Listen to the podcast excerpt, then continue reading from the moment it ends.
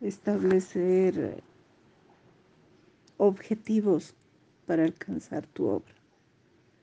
O sea, esa interrelación, ese conocimiento que has logrado ahora estudiando a todos estos autores, te ha permitido una concentración de, de conocimientos para dar pasos en firme y lograr la obra. Porque antes...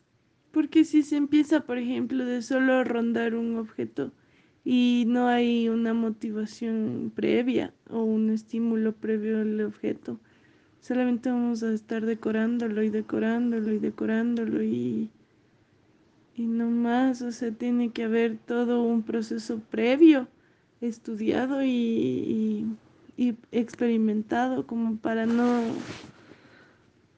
porque si no lo hacemos cualquiera. Eh, a mí me gusta el tomate y luego, como hicimos en la casa, unos fuertes, cosa que era el tomate, ¿te acuerdas?